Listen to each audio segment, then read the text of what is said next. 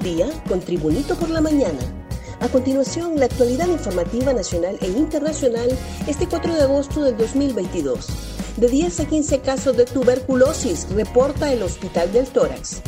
En la última semana se han diagnosticado entre 10 y 15 casos de tuberculosis, lo que es preocupante, ya que la enfermedad va en aumento advirtió la jefe de neumología del Instituto Nacional Cardiopulmonar, conocido como Hospital del Tórax, Suyapa Sosa. Ahora que hemos abierto las hospitalizaciones a todas las patologías, hemos visto un incremento en los casos de tuberculosis, en casos graves donde hay un daño pulmonar terrible, donde la gente va a estar limitada a hacer trabajo, la mayoría gente muy joven, detalló Sosa.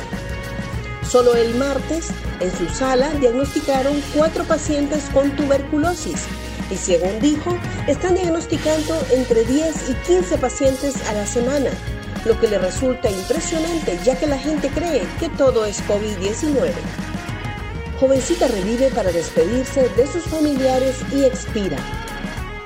Una jovencita hondureña supuestamente tras haber muerto revivió solo para despedirse de sus padres y otros parientes en una clínica privada de San Salvador, El Salvador, donde era atendida por problemas depresivos.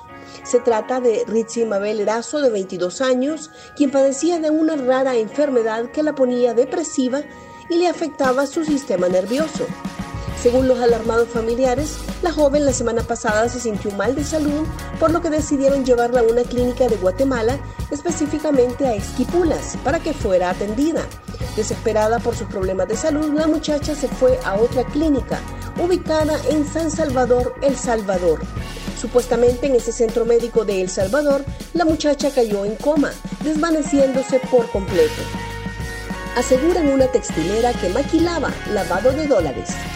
Por tercer día consecutivo, la Fiscalía Especial contra el Crimen Organizado y la Dirección de Lucha contra el Narcotráfico continuó ayer con el aseguramiento de bienes ligados a una presunta organización criminal en el marco de la operación Encrucijada.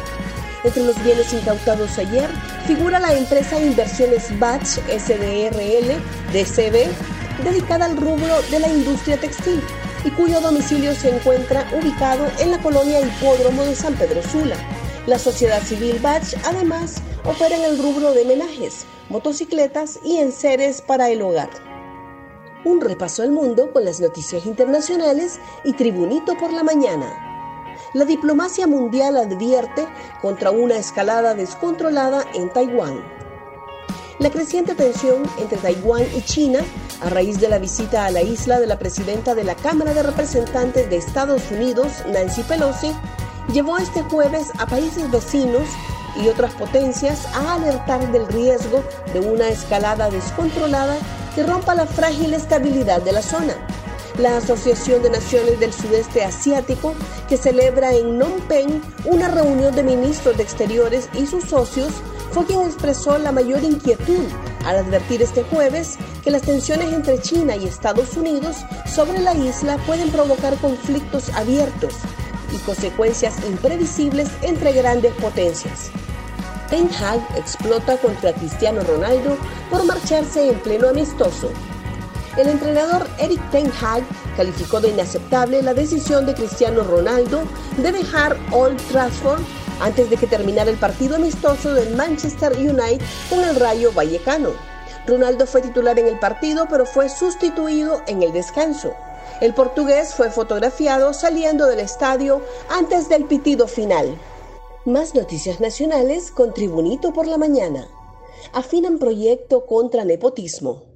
El diputado de Cortés por el Partido Libertad y Refundación Libre, Samuel Madrid, anunció que en breve presentará en la Cámara Legislativa una iniciativa bautizada como Proyecto de Ley contra el Nepotismo. Madrid justificó su proyecto para contrarrestar los abusos de funcionarios de la administración pública para ubicar a sus familiares.